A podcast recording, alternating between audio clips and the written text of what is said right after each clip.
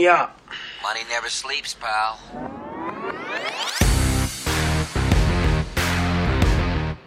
Olá, investidor! Olá, investidor! Sejam todos muito bem-vindos a mais um Criptoverso, essa série especial do Market Makers, na qual a gente investiga esse fascinante e um pouco esquisito mercado é, de criptoativos. Bom, hoje a gente vai falar sobre um dos assuntos que, à primeira vista, ele parece ser o mais simples de cripto, mas eu já descobri aqui que ele é um dos mais é, diferentes, até bastante complexo e difícil de entender quando você não muda um pouco a sua mentalidade. Bom, hoje está aqui com a gente o Luiz Ramalho, que ele é um financista convertido em criptoentusiasta. Na verdade, ele é mais do que um entusiasta, né? Ele é um economista de formação, trabalhou com investment banking no Goldman Sachs, teve passagem pela Blackstone, mas desde 2018, me corrija se eu estiver errado, ele se dedica exclusivamente ao mercado cripto. Foi fundador e gestor da Polvo, que é uma gestora de criptoativos que hoje faz parte da Giant Steps, e depois fundou a Fingerprints DAO, uma organização que coleciona, negocia e promove uh, arte na blockchain, o famoso NFT. Bom, uh, antes da gente apresentar o Luiz, de, de deixar o Luiz se apresentar, queria dar boas-vindas ao Walter Rebelo, analista de cripto da Empíricos, que vai me ajudar aqui com as perguntas e também ligar aquela tecla SAP no momento em que eh, eu não estiver entendendo nada e explicar alguns conceitos. Tudo bem, Walter? Obrigado por ter vindo. Pô, Renato, obrigado pelo convite. Luiz, prazer estar aqui e engajar aqui nessa nossa conversa sobre esse setor que tem dado o que falar realmente. Luiz Ramalho, muito obrigado por ter vindo. Seja muito bem-vindo ao Criptoverso. Já fiz uma breve apresentação aqui de você, mas queria te ouvir também. Uh, queria que você se apresentasse, tudo bem? Quem é você no Criptoverso? Bom, obrigado por receberem. É, nesse conforme você falou, né? Eu comecei minha carreira no mercado financeiro, eu antes tinha estudado economia lá na PUC Rio, e comecei a, a carreira no mercado financeiro é, pela Goldman Sachs, uh, fiz investment banking lá inicialmente, que foi até quando eu tive o primeiro contato com o Bitcoin.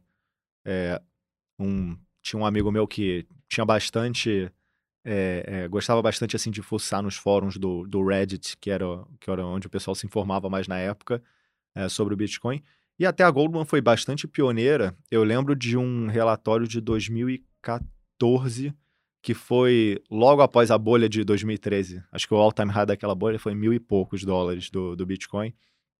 E Goldman fez um relatório, sei lá, de umas 40 páginas assim, é, explicando o que, que era o Bitcoin, que que, é, se aquilo ali tinha algum tipo de fundamento e tal. E curioso, olhando, eu achei outro dia esse, esse, esse relatório, ele, ele olhava, na verdade, o, muito mais o use case de pagamento e transferência para o Bitcoin, que hoje em dia é completamente outra narrativa, né? É, e outras moedas até que estão focando mais nessa parte.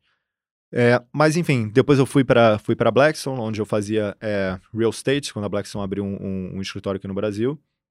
Sempre tive essa vontade de empreender e aí acabei saindo em 2000 e, 2016. É, Nessa época, uh, em 2016, eu fui para São Francisco, tinha um, tinha um grande amigo meu que estava morando lá, é, mais para ter contato com, com, com ideias do que, que o pessoal estava fazendo lá fora. E aí eu acabei indo numa palestra onde o, o headliner assim, da, da palestra era o, era o Vitalik. É, tinham outros caras também, tinha o, um dos fundadores da Coinbase estava falando e tal, e era um evento relativamente pequeno ali, sei lá, 50, 60 pessoas. E o, o, o Vitalik, assim, é, e, e, os outros caras falando sobre possibilidades, né? Na época o Vitalik estava falando até da, da, dessa transição para Proof of Stake, então para você ter uma ideia, esse, o que está para acontecer agora do, do Ethereum trocar de prova de trabalho, né? Proof of Work para Proof of Stake, já desde 2016 os caras já estavam discutindo isso, e, e, assim, falando que ia acontecer daqui a pouco. Então assim, as coisas em cripto realmente são mais complicadas e demoram mais tempo do que parece. Mas o que eu, o que eu senti ali foi, pô, é, deu para entender 10, 20% do que, do que o pessoal falou. Então, assim, completamente perdido. Mas o que dava para sentir era tinha muita gente muito boa envolvida nisso. Muita gente que tinha saído dos principais bancos, muita gente saído de outras startups, assim, é, pesquisadores e tal. Falei assim, cara, esse, esse espaço aqui tem alguma coisa interessante acontecendo. Acabou que foi um bom momento para comprar é, Ethereum, porque tinha acabado de acontecer um, o hack da primeira DAO é, do Ethereum é, e o Ethereum tinha caído, sei lá, próximo de 50%. É, eu, na época, comprei um pouco ali e voltei para o Brasil e, e, e, até com, com outros conhecidos meus, a gente abriu uma outra startup, que é uma startup de car sharing. No meio de 2017, quando cripto teve talvez a primeira bolha mais mainstream, assim, o preço de todos os ativos tinha explodido, aí que eu falei assim, bom, acho que queria focar mais nesse mercado aqui e achar alguma coisa para fazer, né? É, e aí eu comecei a, a, a, a, ver o que, que poderia fazer nesse mercado. E o ângulo que sempre fez é, sentido para mim, dado o meu background, era a parte de investimento mesmo. E aí, a partir de 2018, eu, que eu formalmente, assim, falei, bom, vamos então é, abrir uma empresa e, e, começar a olhar isso daí. E aí foi quando caí nesse, nessa, nessa ideia de fazer, uh, olhar com esse viés quantitativo. Acho que tem dois jeitos interessantes de você olhar cripto. Eu acho que eu gosto do viés quantitativo, é, porque é um mercado que tem muito dado, tradeado 24 por 7, é, totalmente digital, de certa forma. Então, assim, parece muito atraente, apesar do pouco histórico, né? Parece muito atraente você é, olhar pelo, sob o prisma é, quantitativo. E o outro aspecto é VC, que é o Venture Capital, que é o início ali. Só que eu, assim, eu, na época eu não tinha nenhum tipo de, de entrada ou, ou possibilidade de, de jogar nesse mercado de VC, que é até uma coisa que foi mudando recentemente. Mas então foi quando eu comecei, montei uma equipe para começar a olhar, é, olhar esse mercado. É, eventualmente é, se juntou para mim o, o, o, meu cofundador, que é o Renato é, Shirakashi, que ele já vinha fazendo pesquisa com dados quantitativos da, da, da, da blockchain, então o que chamam de on-chain metrics, ele inventou vários desses dados. E aí a gente levantou algum dinheiro e, e começou a, a, a tocar a polvo. No ano de 2019, a gente começou a falar com o pessoal da Giant Steps, que talvez aqui no Brasil era o único pessoal que efetivamente fazia um fundo quantitativo nos moldes que você vê lá fora, então pensando quase como uma indústria, assim, para criar novos modelos, pesquisar coisas novas e tal. E eles já gostavam de cripto, alguns sócios ali já gostavam de cripto. Conversa avançou e aí, em 2020, a gente efetivamente fez essa migração e, e formalmente é, passou a integrar o, o time lá da, lá da Giant. E o NFT, onde é que começou? E aí, bom, isso começou. Para mim, o NFT começou. É, em 2020, o, eu comecei a me envolver um pouco mais com esse mercado de DeFi. E aí, a, abri uma conta no, no Twitter, reativei, na verdade, uma conta no Twitter antiga que eu já tinha, é, que, é um, que é um ótimo lugar para você aprender. Assim, dá para gastar muito tempo inutilmente, mas é, mas é um bom lugar também para você aprender. E aí, o pessoal de, de DeFi, a gente come, comecei então a a investir alguns tokens lá e tal. Você, o melhor jeito de você fazer todas as coisas em cripto é você get your hands dirty, assim, né? E pegar e, e começar a mexer nas coisas. E eu vi que a narrativa é, de algumas pessoas que eu segui, algumas pessoas que eu conversava naquela época, começou a mudar de DeFi para NFT. NFT é uma coisa que, na, desde. Assim, eu já sabia o que, que era. É, em 2017, eu até é, comprei um CryptoKitty, que, era, que foi talvez a primeira mini bolha assim de, de NFTs, que até quebrou o Ethereum, o Ethereum ficou lento durante um tempo e tal. Mas para mim, assim, aquilo, eu perdi um Ethereum lá na, nessa, nessa brincadeira, mas aquilo ali para mim foi um, foi assim, ah, é, ficou associado a NFT um jogo, alguma coisa assim. E nunca foi, eu nunca fui muito a pessoa do, de gaming, então assim, nunca, nunca me pegou por esse lado.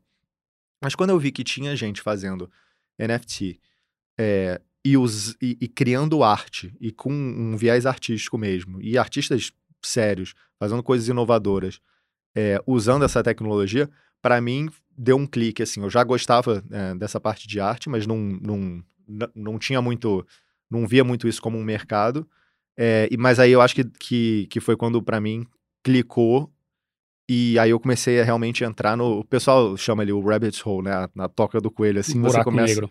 Buraco negro que te, que te leva a, a, a querer saber mais e tal. Acabou que o timing foi muito bom e essa. Uh, eu comecei a colecionar alguns NFTs ali no, no início do ano de 2021. É, e aí que surgiu a ideia para fazer uma coisa maior e fazer a, a Fingerprint. Tá. É, vamos começar do começo, então, agora que você já explicou a sua vida aí, mas eu queria que você explicasse agora para quem está ouvindo a gente ou assistindo a gente no YouTube o que, que é um NFT. Uhum. Mas eu queria que você explicasse assim, como se explicaria para uma criança de 5 anos. Porque o, o, mundo cripto é. é. cheio de particularidades e às vezes a gente se perde, né? Tá, da maneira mais simples, é, qualquer. Uh, não sei se a criança de 5 anos vai entender isso. Mas o, o Bitcoin. Então vamos, vamos começar com o Bitcoin, que é a primeira, primeira criptomoeda. É, o Bitcoin ele é uma moeda que se usa a palavra fungível, ou seja, uma é igual a outra. Então, que nem uma nota de um real, assim. Não é exatamente igual, mas você pode basicamente tratar as duas como, como exatamente iguais. O NFT é a ideia de. Existem basicamente dois tipos de ativo no mundo: ativos que são fungíveis, então o ouro, é, um é exatamente igual ao outro, é, é uma madeira, alguma coisa do tipo, uma commodity em geral, e tem ativos que são únicos. Então, por exemplo, um, um, apartamento depende, ele é, ele é um ativo único, assim, depende do andar, vai depender da, da locação, depende da cidade, tudo. É, no mundo digital, uh, primeiro não existia nem a noção de escassez, né? Não hum. existia, não existia escassez até criarem o Bitcoin. Você não tinha como representar de maneira um ativo único. É, e aí o NFT e os primeiros NFTs surgiram lá na. surgiram até dentro do Bitcoin, não foi no, não foi no Ethereum. Eles foram uma maneira de você representar um ativo e ele ser um ativo, ser algo único. Então, ele, ele não ser exatamente igual ao outro e você ter como fazer essa diferenciação.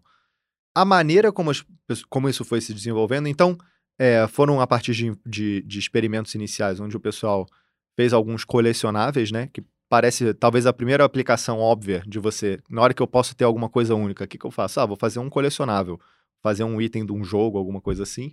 E o próximo passo, meio que natural, é fazer é, alguma coisa relacionada à arte, que talvez seja um dos um mercado também bem proeminente aí de coisas que são não é, não fungíveis.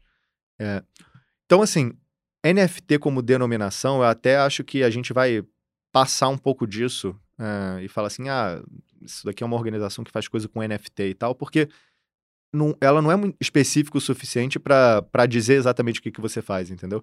É, ela, ela, só diz que você lida com ativos que não são ativos é, onde são todos iguais, entendeu? Não são commodities. Então, acho que vale mais para mim o que vem depois da palavra NFT. Um NFT é o quê? É um jogo? É, é arte? É alguma coisa no mundo real? Uhum. Então, eu acho que, que é, é, isso quando as pessoas ouvirem a palavra NFT, não associarem só a figura do macaquinho lá que o Neymar coleciona, entendeu? Acho que tem muito mais coisa. É, é, é e, e, assim, a gente está muito no início ainda do que. Acho que o primeiro momento onde o NFT ganhou é, o mercado mainstream foi ano passado. E, e é isso, assim, nada. As, as, as pessoas estão aprendendo agora o que, que quais são as possibilidades, entendeu? Então pensa que isso daqui vai ser tipo Bitcoin cripto era lá em 2012, 2013, entendeu? Então assim, ainda tem muita água para esse negócio poder se desenvolver. Parece muito a definição de fungível não fungível, me lembra muito a definição que se no mercado financeiro tradicional se dá para líquido e líquido. É, exatamente. É, é, e eu acho que eu acho que combina bem, na verdade, porque tem bastante coisa interessante sendo feita numa área que o pessoal chama de NFTFi, que é o DeFi para NFT, uhum. que busca é, transformar alguns desses NFTs em ativos é, quase líquidos, né? Então você ter exposição a preço de um Bored Ape, que é o macaquinho lá que, que o Neymar colecionou. É, esse, esse, tipo de coisa eu acho que vai, vai se traduzir muito bem quando a gente conseguir conectar com as coisas do mundo real, entendeu? Como, por exemplo, fundo imobiliário, uhum. esse tipo de coisa. É, mas, é, mas é parecido. Eu acho que é, é um, um, tipo de definição que funciona bem também, de ativo líquido e líquido. É e, tem, e tem os mesmos desafios, né? Do, de um ativo líquido como você trata e de um ativo líquido, que é você uhum. precisa entender muito melhor qual é o, o ativo específico que você está é, é, comprando. Gera, você não tem exatamente o mesmo acesso a, a, um pool de liquidez que você tem no mercado, porque cada ativo é um pouquinho diferente do outro. Uhum. É. E, assim, a Fingerprints DAO, ela está investida em várias coleções. Uhum. É do interesse de vocês, por exemplo, fracionalizar NFTs e ver isso como uma forma de rentabilizar a própria, é, as obras que vocês têm no portfólio de vocês? É, eu acho que a gente já até teve um pouco essa discussão de, da fracionalização e algumas outras é, DAOs também fizeram, foram nesse caminho. É, eu acho que no momento não faz muito sentido para o tipo de coleção que a gente tem, porque todas as obras que a gente coleciona, praticamente sem exceção, talvez tenha uma, mas assim, o, o, em termos de valor, é praticamente é, 99% da coleção, são em obras que são parte de uma série. Então, Autoglyphs, loot. Exato. Então, assim, elas já são parte de uma série, de uma série é, que tem é, centenas ou, dependendo, algumas milhares de outras obras. Então, não faz muito sentido a gente fracionar. Eu acho que não tem muito ganho, muito ganho nisso, entendeu? Hum. E, e, assim, não é uma coisa que a gente, não é muito único, entendeu? Outras pessoas conseguem pegar e, e fazer isso daí. É, tem uma questão também regulatória para fracionalização que eu acho que não é interessante para a gente também fazer. Só um parênteses aqui para quem está ouvindo ouvindo a gente, DAO, DAO, é uma Decentralized Autonomous, Autonomous Organization, uma organização autônoma descentralizada, né? Que é o tipo de organização que costuma comandar é, tudo no mundo cripto, né? Como se fosse um, uma empresa, a DAO é ali o, onde as pessoas tomam as decisões. No caso da Fingerprints, é, é uma DAO onde quem tem a obra é, consegue votar? Na verdade, é quem tem o token da Fingerprints ah. vota nas ações dessa, dessa organização. E eu posso comprar esse token na Binance, por exemplo, em algum lugar? Não está disponível na Binance. Você tem como comprar. É, tem alguns canais dentro da, do, do, nosso Discord e tal que a gente. Tem que te ligar. É, não. Na verdade, você acessa ali, você compra de outros, de outros membros. Ou a gente já fez é, quatro uh, momentos onde a gente, uh, fase 1, 2, 3, 4, onde a gente fez, uh, a DAO mesmo vendeu tokens para outras pessoas, que foi como a gente se financiou. Uhum. Então a gente fez os dois primeiros só com, com indivíduos, e muita gente que já estava é, muito tempo em cripto, é, algum, alguns indivíduos aqui, algum é, fundador de unicórnios aqui do Brasil também, Uhum. É, e depois a gente fez com um fundo de investimento lá de fora. Então, o Andreessen Horowitz, o USV, o Variant. E aí a gente até está tendo essa discussão agora de que é, em que momento faz sentido a gente ir para ter mais liquidez mesmo. Então, botar liquidez lá na Uniswap, é, ir atrás de listar é, o token na, na Binance ou na, é, nessas outras, nesses outros lugares. É, mas hoje em dia a gente ainda acha que dado que é, é, um, é um mercado de nicho, a gente está falando de arte, é, não é um negócio tão fácil de, de você entender, acho que assim, é, é, listar esses, o, o token é, nesses lugares, não sei se necessariamente ia atrair o, o tipo de membro, digamos Uhum. assim, que, que, a gente, é, que a gente quer nesse momento. Uhum. Então a gente está buscando é, um caminho mais al- alternativo, assim, para Um mercado de balcão, crescer. É, o- claro. Mercado de balcão é como funciona hoje. Ô Luiz, v- vamos falar então sobre, sobre arte, né? Até o, o, o Walter citou aí os, os Autoglyphs, né? Que é uma, uma série que vocês são proprietários. São todas que vocês são os proprietários? Não, a gente tem 5% desse, Lá. dessa série. Tá. É, é bem diferente daquilo que a gente está acostumado a ver né, no, no Instagram do Neymar, daquele Uhum. do macaquinho. Não é uma obra é, cartunesca, né? Um- Uhum. não, é um desenho de nada. É, é bem interessante, são linhas ali, não sei explicar, vou pedir para Uhum. você explicar depois. Mas eu queria que você ah, explicasse para gente, usando o exemplo de vocês mesmo, como é que funciona ah, uma valorização da arte nesse mercado. Qual obra de arte que vai se valorizar? Qual a obra de arte que tem valor? Como é que dá- a gente consegue saber isso de antemão, se é que consegue? Queria que você explicasse para a gente como- quais são os mecanismos que regulam isso, usando como exemplo a coleção da Fingerprint. É, eu acho que qualquer obra de arte, ela segue uma. Isso eu digo fora de digital ou não, é, acaba seguindo um caminho muito parecido. Oferta e demanda. O, então é quanto existe da, de oferta daquela obra de arte, quanto mais o artista eventualmente consegue criar ou não. Isso é uma coisa que assim é, foi feita naquele espaço de tempo ali, não dá mais para você reproduzir outras. É, e quem está demandando isso daí? O mercado de arte, como você não tem nenhuma eh, medida objetiva de valor, então assim, como você não tem um cash flow eh, que nem você pode ter num, eh, sei lá, numa, num- num- numa propriedade, num real estate, alguma coisa do tipo. É, como você não tem esse tipo de medida, eh, depende muito de ah, qual é a demanda, então quem, quem tá querendo comprar, e depende principalmente desses marcadores que são meio de é, marca ou de brand. Então, assim, quem mais coleciona isso? É, em que coleções isso tá? Então, é, quando você. Se eu te falo o nome de um artista, mundo tradicional mesmo, tá? De arte. é, normalmente, quando você fala. Ah, a melhor maneira de você ter alguma noção de se esse artista vai custar mil dólares ou se ele vai custar um milhão de dólares é você perguntar, tá, quem mais coleciona ele? E aí se tá na coleção de grandes colecionadores, e aí tem, sei lá, meia dúzia de colecionadores aqui no Brasil, tem mais alguns colecionadores fora que são market makers aqui, pra, que é eventualmente o pessoal que, que é, faz, esse, faz esse mercado. Tá em quais museus? Isso daí também é super importante. Então, assim, quanto mais high profile o museu, também isso vai crescendo o preço. É, já foi vendido em uma das grandes casas de leilão, Sotheby's, Christie's, também outro marcador. Tem alguma representação de galeria, e aí tem também meia dúzia de galerias que fazem o mercado. O mercado de arte, ele vai...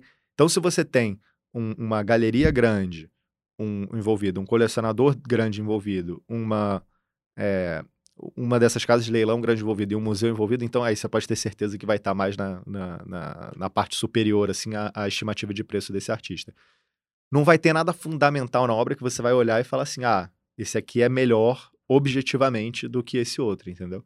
É, por que, que ele conseguiu chegar nesse principal colecionador, nessa principal galeria, nesse museu? tem a ver com, com a, alguma coisa fundamental, a história do artista, que tipo de pesquisa ele faz, por que, que as pessoas acharam isso interessante. Mas, assim, é um, é um pouco. É, é, é um pouco uma narrativa, entendeu? Uhum. De como aquilo chegou. Então, nesse mundo é muito parecido.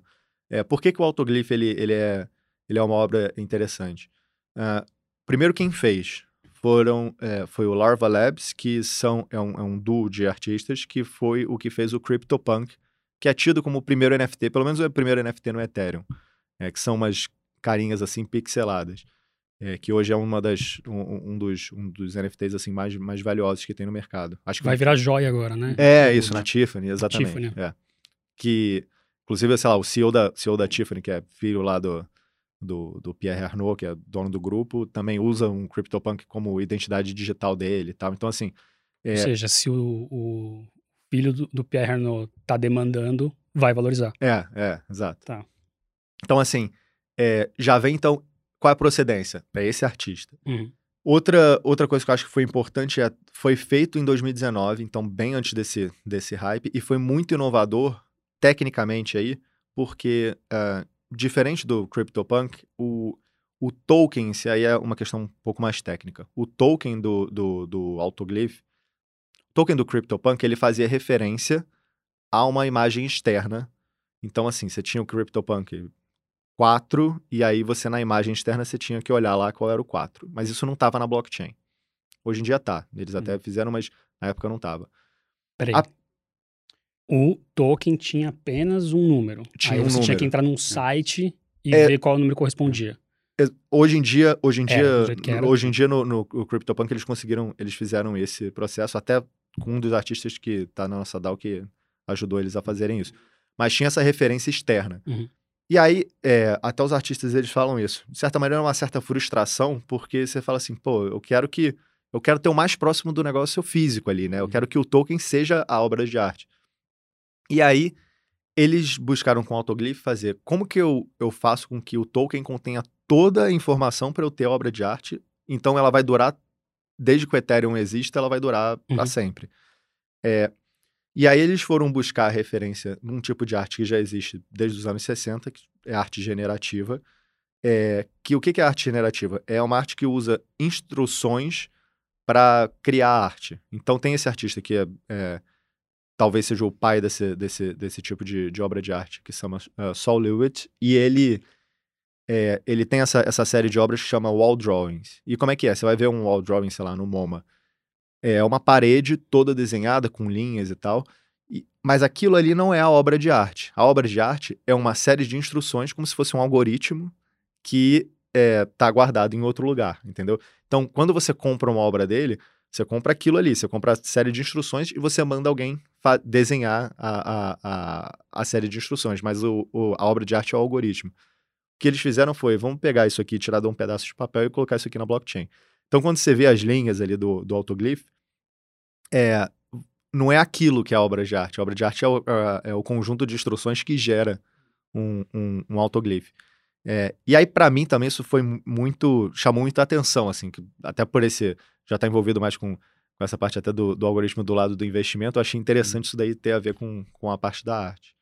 É, e aí, então, uh, tem essa questão inovadora. tem essa procedência, né, desses artistas que já tinham um nome grande. É, aí você começa a ver quem eram os colecionadores. Os principais colecionadores aí. E aí esse é um mundo bem diferente, né?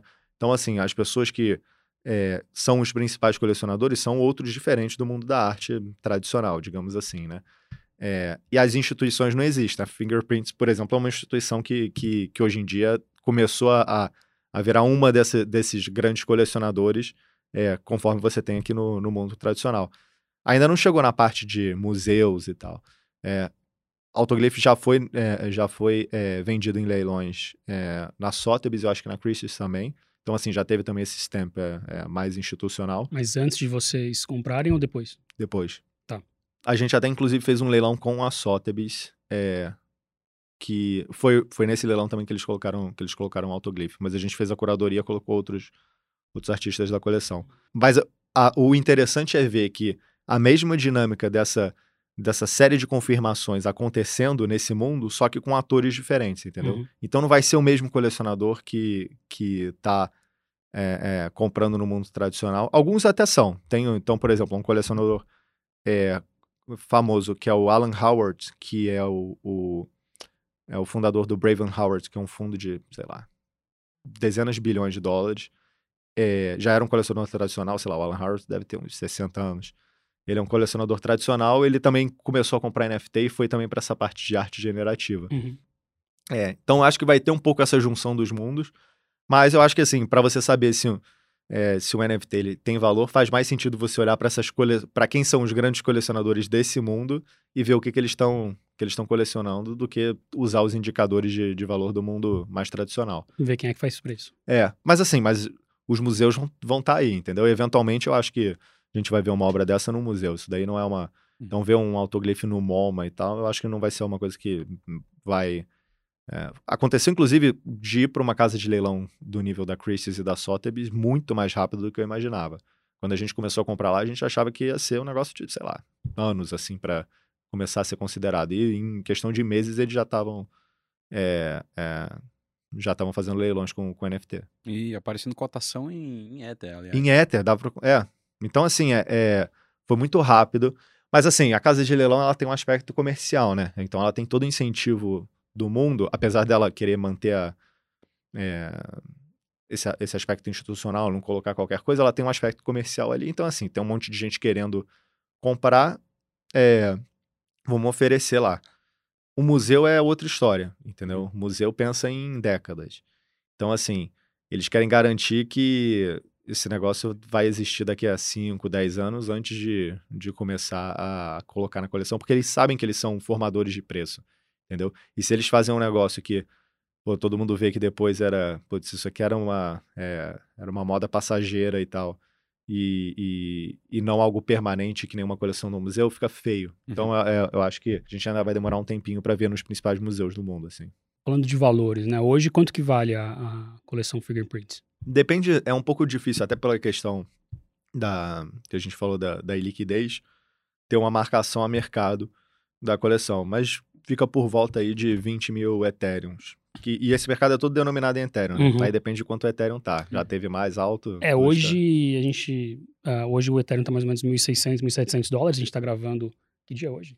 Hoje é dia 3 de agosto. Hoje é dia 3 de agosto, obrigado. E isso dá mais ou menos 175 milhões de reais. Né? Agora tem. Essa é só uma coleção que é de vocês, né? Eu levantei aqui uns números do, do o market cap hoje das 10 maiores coleções de NFT dá 2 milhões e 992 mil Ethers, né? ETH, que dá mais ou menos 25 bilhões de reais. Cara, de onde vem esse valor? Se você pudesse também explicar para uma criança de, de 5 anos por que que... Ah, e tem um outro número que é, hum. que é interessante aqui, né? Tudo isso, as 10 maiores coleções de NFTs valem hoje quase 3 milhões de Ethereum, que dá 25 bilhões uh, de reais, e o volume de negociação também é bem alto, né? Às Isso. vezes a gente chega a ter um bilhão de, de dólares em negociação por, uh, por semana é, em NFTs desses de principalmente de arte e os de jogos, né? Hum. Que é um hum. assunto que a gente nem chegou é, ainda. É, o colecionável também tem bastante. É, o colecionável, né? isso. Cara, um, o que, que as pessoas veem de valor? Eu acho que tem tem um aspecto especulativo bastante grande. Uhum. É, muita gente tentando acertar o que, que vai subir mais, vender o que acha que vai cair mais e tal. É, e ainda mais no mercado onde é difícil você ficar short, entendeu? Isso, é, isso daí cria uma certa. pode criar, de certa forma, uma certa bolha. É, mas o mercado de arte tem um aspecto especulativo também é, relevante. É, não, acho que não tão grande quanto o NFT, mas, o, o, o, mas existe esse, esse aspecto especulativo. Acho que o NFT, por ter muito mais liquidez do que uma, uma obra de arte mais tradicional e a facilidade de, de comprar, vender a qualquer momento, é, acaba sendo propício a isso. Mas quem é o comprador hoje em dia disso daí? É o crypto rich, entendeu? É a pessoa que ganhou dinheiro com cripto é, tem pô, o cara que tem um monte de Ethereum sobrando, digamos assim, comprou Ethereum lá desde o ICO. É, vários desses, desses é, quando você vai ver assim nos, nos, mais caros, né, que foram, foram comprados, você vê que são pô, fundadores de protocolos de DeFi, é, são DAOs, que é um conjunto de, de pessoas, assim, que aí você consegue meio que competir com, com um indivíduo que é muito rico. E aí um ou outro que é ah, ah, uma coisa que você vê também que eu não via em cripto até, até essa onda de NFT era muito fundador de, de, de startup, unicórnio, é, de Web 2, vindo para esse mundo. E aí, às vezes, até usando o NFT como uma maneira de você adquirir uma certa é, credencial, assim, nesse mundo. Da mesma forma que a arte funciona no mundo tradicional, então, assim, o cara que é o novo rico, às vezes tem um momento ali que ele pega e enche a casa dele de arte para dizer assim, ó, eu também tenho cultura, não é só, não é só isso, entendeu? Tem, uma, tem um aspecto disso. Se ele chega de Rolex no encontro, é, isso não, não o Rolex não chama atenção de que, assim, o cara comprar um Lamborghini. Não, eu digo no mundo, no mundo é, normal, é, isso, real. Isso. Então, a arte é quase que o último ponto disso daí. Então, por exemplo, se você já é multimilionário, multimilionário Sim, você chegar de, de um, um Lamborghini ou ter um relógio caríssimo, isso não é uma coisa que vai impressionar ninguém. Agora, se você tem um quadro que é isso, isso mostra um aspecto assim, não só é uma questão financeira, como também cultura. Uhum.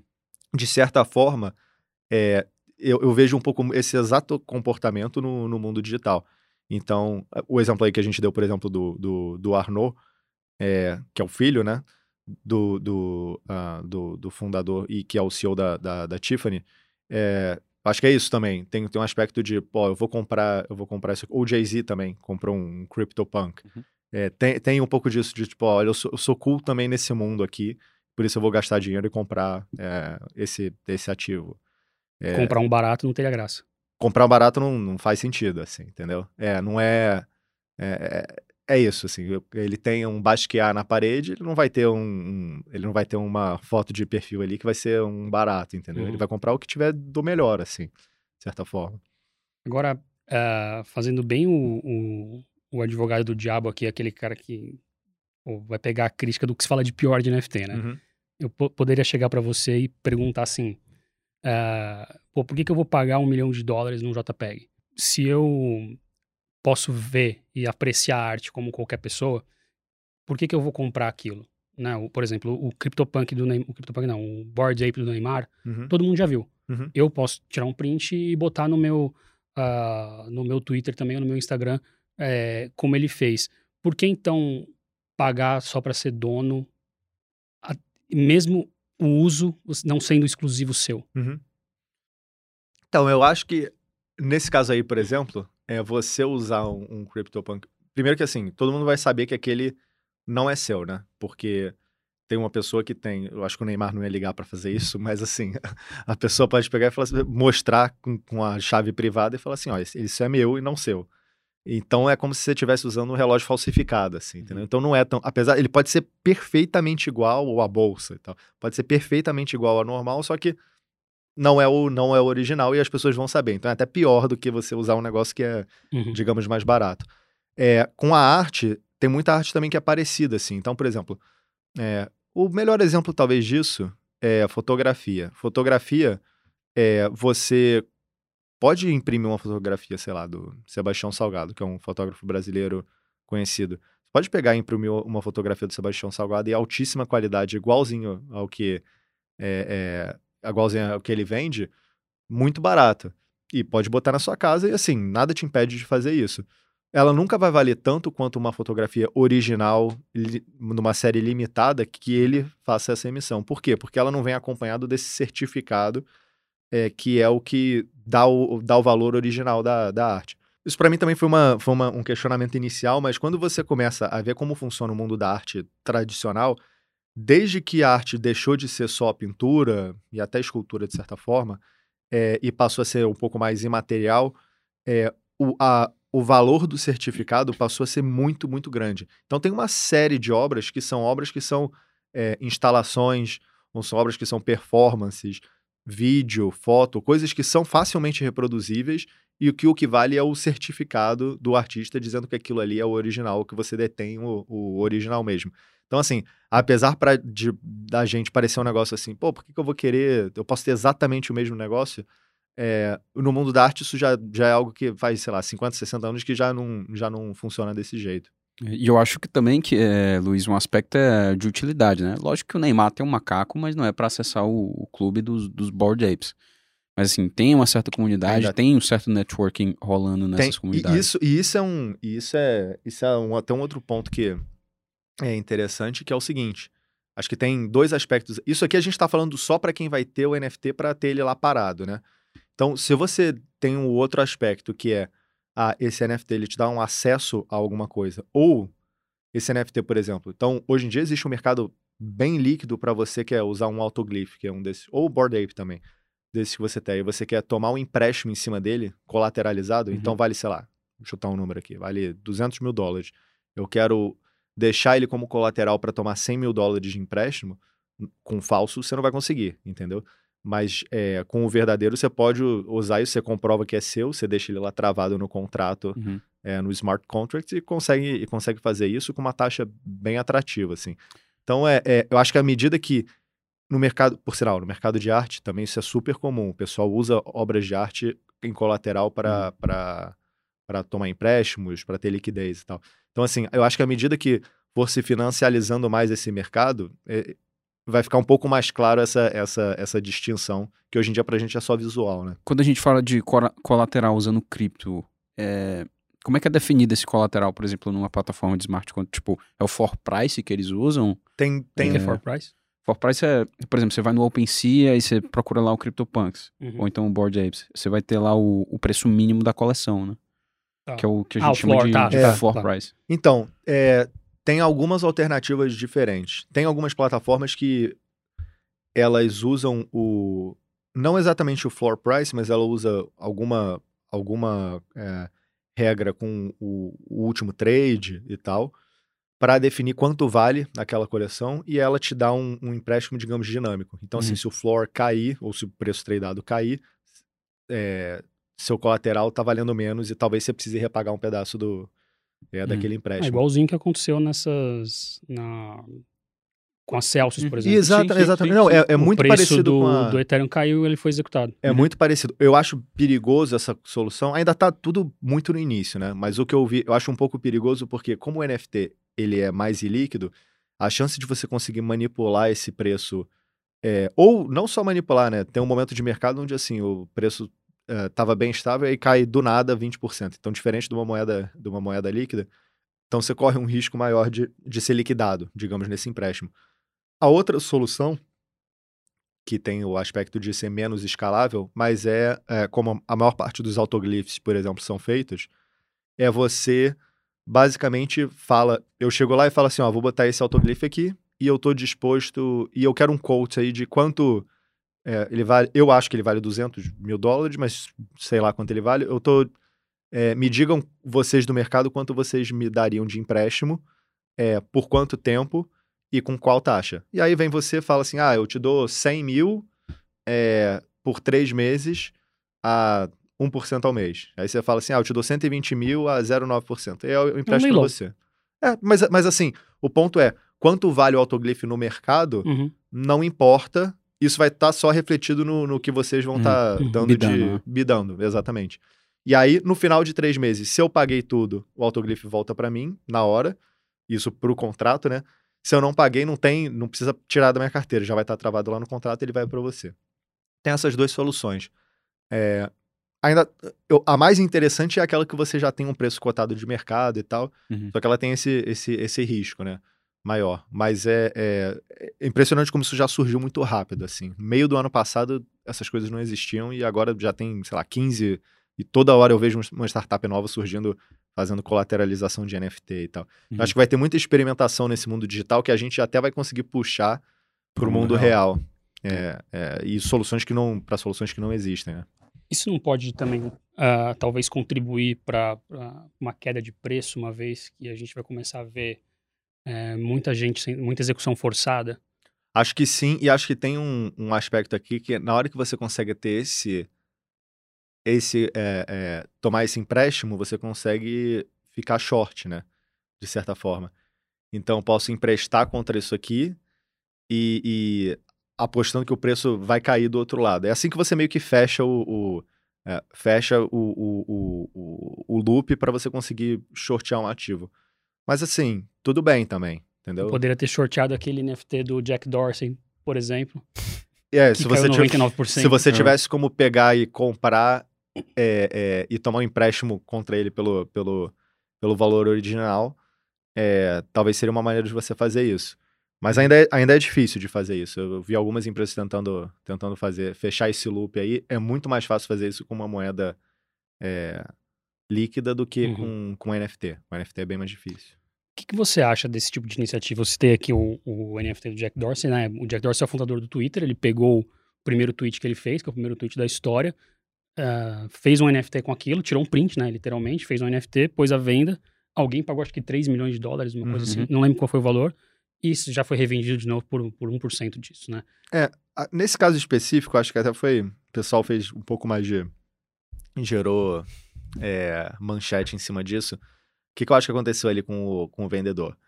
Eu acho que ele comprou muito caro, achando que. Primeiro que ele foi. Esse NFT ele foi emitido numa, numa plataforma que visava meio que tokenizar tweets, assim. Uhum. Então você só podia tokenizar uma vez, e aí o Jack Dorsey foi lá, fez. Só que assim, não teve muito uso. Eu acho que meio que dependia. Esse daí talvez fosse o, o tweet mais valioso de todos. É, talvez o, o segundo maior seria o do Elon Musk, que é o mais curtido, que é muito bom também. Que ele fala, depois que ele ia botar o- comprar o Twitter, ele falou assim: Next I'm going to put cocaine back in Coca-Cola. Esse é o Twitter. esse, é o tweet mais, esse é o tweet mais curtido é, da história. Mas o- acho que a, a plataforma não foi pra frente. Então, assim, aí virou meio que uma terra de ninguém ali. O que, que eu acho que, que o cara fez foi vendeu por um valor simbólico e aí ele consegue, é, para fins de, de imposto, ele consegue bucar isso como uma perda e aí Uhum. diminui a conta dele de, de imposto, entendeu? Então não é que o cara precisava do, do 1% lá, ele, ele precisava daquilo vendido para pegar e, e poder usar aquilo ali como é, tax loss, né? Que nos Estados Unidos você consegue fazer isso. Dependendo do dinheiro que ele tem, ele talvez saia de graça esse trade. É, dependendo de quanto ele de quanto ele ganhou em alguma Em outra, outra ponta, esse negócio faz sentido. Ou pelo menos diminui a conta dele, entendeu? E, Então, e essa plataforma não, não teve um efeito de rede, não assim, decolou. OpenSea. não decolou. Eu lembro de ser falado algumas semanas e tal, e, e, e não foi pra frente, assim. Essas coisas. é, tem muito experimento que vai falhar, assim, né? Uhum. Entendeu? Acho que tem um. Tem, tem coi- nem, nem tudo vai querer ser, ter- vai ter que virar um colecionável, entendeu? O pessoal Uhum. começou a pensar assim, tu, ah, então qualquer conteúdo que eu faço, Uhum. pô, vou fazer esse podcast aqui, eu vou pegar e vou vender ele como NFT, e sem muito, é, sem, sem um, um- um- por que que eu vou querer ter esse Uhum, NFT, uhum. entendeu? O que que ele representa, assim, dentro da minha coleção. Então, acho que é, vai ter um monte de experimento, assim, que vai falhar, é, e tudo bem, assim, acho que faz parte de qualquer mercado novo que tá surgindo. É, já falamos de arte aqui como NFT, né, e, e com o valor dela, mas esse é só um dos mercados, né? A gente falou também aqui um pouco mais de gaming, esse mercado existe também. Inclusive, tem uma, uma lenda urbana, que eu não sei se é uma lenda urbana, acho que é verdade, né? Que o, o Vitalik Buterin começou o, o, o Ethereum porque a... Assim, eu, eu não, não entendo muito de games também, né? Acho que ele jogava Warcraft ou LoL e ah, o personagem dele foi nerfado, como se diz, Uhum. né? Reduziram o poder dele do nada, isso deixou ele revoltado e aí que ele foi pensar em descentralização. É, no mundo dos games, NFT também é, é grande, né? É, eu acho que é a aplicação mais óbvia, porque é, arte, você fica um pouco restrito à arte digital. É, que não é a maioria da arte que, que enfim, que compõe o mercado de arte hoje. É, qualquer coisa em cripto que você precisa linkar com o mundo real é, é, é mais difícil. Tem algum ponto de centralização ali. Então, o, o, o, os itens de game parecem muito óbvios, porque já está tudo digital, você quer ter coisas únicas, então, assim, parece um mercado muito óbvio para atacar.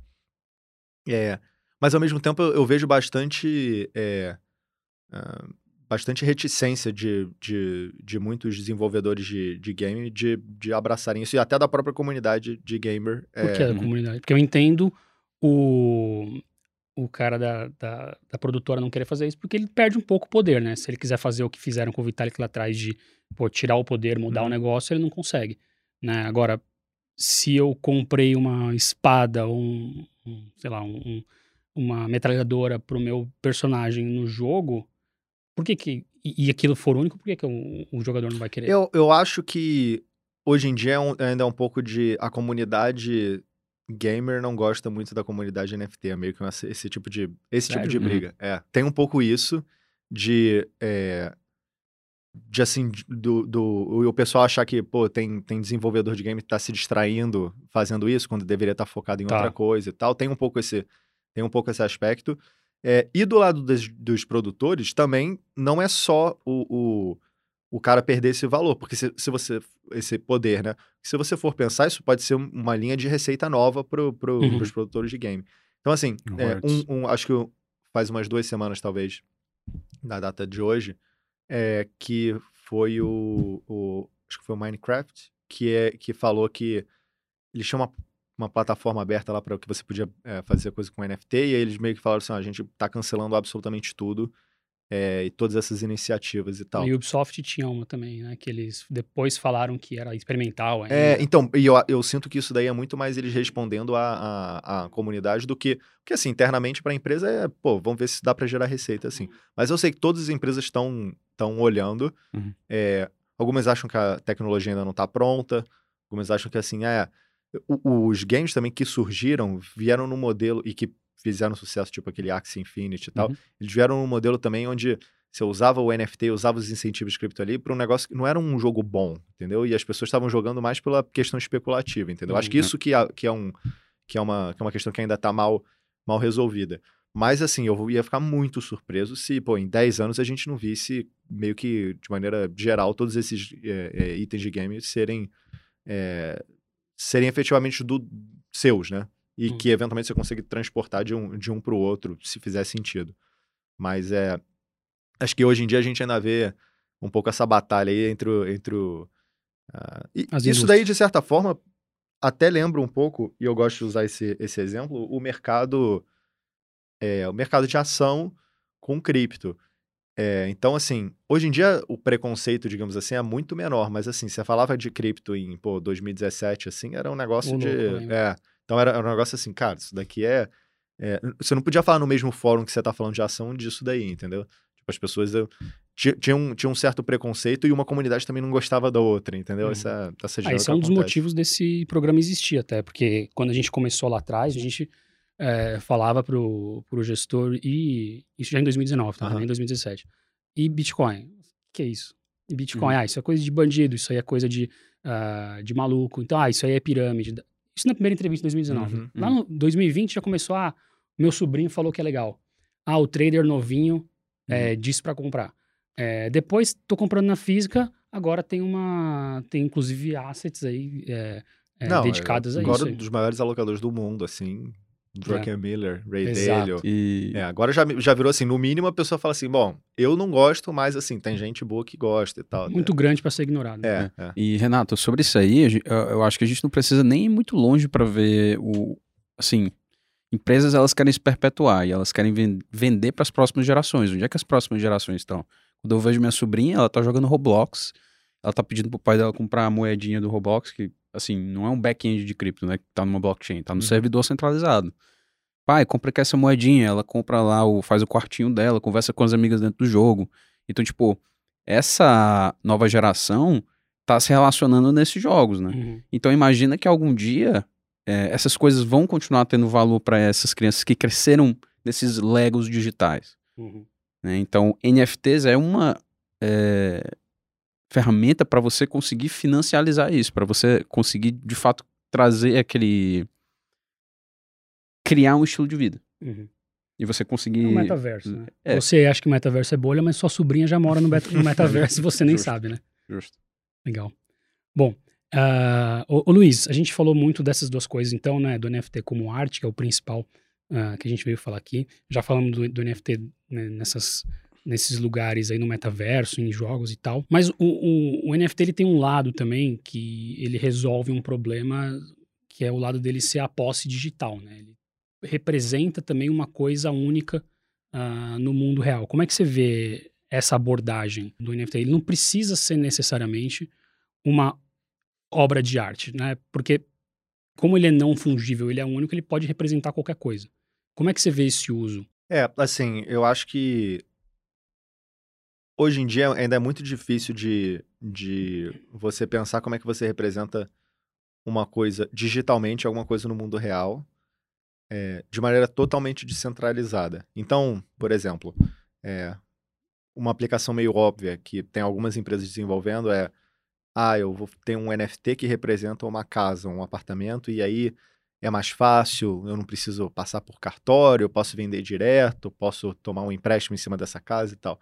A diferença é, beleza, mas como é que você toma posse efetivamente dessa casa? Ela está registrada no nome de quem?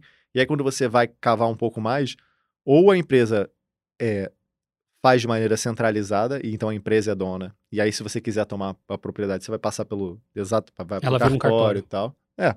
Ou, ou, e ela passa, pode passar pro seu nome, mas aí você vai passar pelo caminho normal de passar pro cartório uhum. e tal. Ou então, enfim, não existe garantia nenhuma daquele direito de, daquele direito de propriedade. Então, eu acho que é, algo vai acontecer nesse mercado. Eu acho que é, é, essa ideia de você usar a cripto de forma geral, tanto fungível quanto não fungível, para ativos do mundo real, eventualmente vai fazer sentido, mas vai, ainda falta essa camada de infraestrutura para como é que esse negócio acontece, entendeu? Então eu, eu, eu acho que é algo que vai eventualmente acontecer, mas hoje em dia o, o, meu foco maior é na, no, nos ativos que são puramente digitais, assim. Apesar de ter, ter alguns experimentos interessantes, assim, né? é, que lidam com, com o mundo real, mas sempre tem uma camada centralizada, entendeu? Passa por uma empresa ser dona, da, ser dona Qual das é o coisas. uso mais legal e criativo que você já viu? Então, eu vi, uma, eu vi uma empresa que basicamente o que eles fazem é. Eles têm propriedades espalhadas pelo mundo, nessas principais cidades onde. É, ainda mais agora com. É, desde a pandemia e tal, muita gente querendo pular de cidade em cidade. E aí eles têm casa em Berlim, Miami, estavam vendo até de fazer aqui em, em é, aqui em São Paulo onde você compra um NFT que ele te dá acesso, ele te dá o, o, o, o digamos, a propriedade é, em cima dessa, da, de uma propriedade específica, então, sei lá, de Miami, mas a, o fato de você ter o NFT te dá acesso às demais outras propriedades da rede deles. Então eu posso comprar uma casa em Miami, sei lá, porque eu acho que vai, o preço vai apreciar, eu acho que faz sentido, mas eu posso passar dois meses em Berlim porque o NFT me dá essa, essa, essa liberdade problema é que a maneira como é feito isso agora é o que eu falei, né? É, tem essa camada onde a empresa meio que é a dona de, de tudo isso. É que se para você uh, transformar o NFT em posse no mundo real depende dos governos né, reconhecerem, né? Exato, exato. Então, assim, posse de uma casa só porque um NFT, Exato. Então o que, o que eles ajudam é que, por exemplo, você vai tentar comprar um apartamento com cripto e colocar assim, falar assim, pô, eu tenho, é, sei lá, 10 bitcoins aqui, e aí eu vai custar um ou dois esse, esse apartamento. A maneira como você tem que fazer isso no mundo real hoje é você vai ter que vender o Bitcoin e comprar, é, comprar o Bitcoin lá. Mas o. Mas no. Assim, se você tem esse dinheiro no banco, você não precisa, né? Normalmente você financia e tal, se, se fosse, digamos, real ou dólar.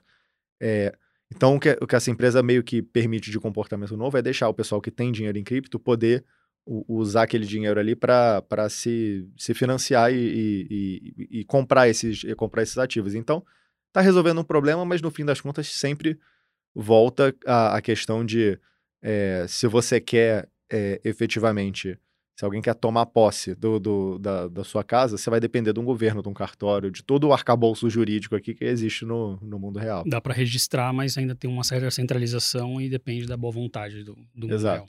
Exato. Uh, Luiz, a gente faz aqui um, um ping-pong.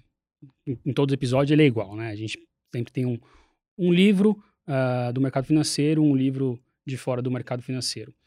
Uh, um livro para ler antes de morrer do mercado financeiro, Luiz para ler antes de morrer. Uhum. É.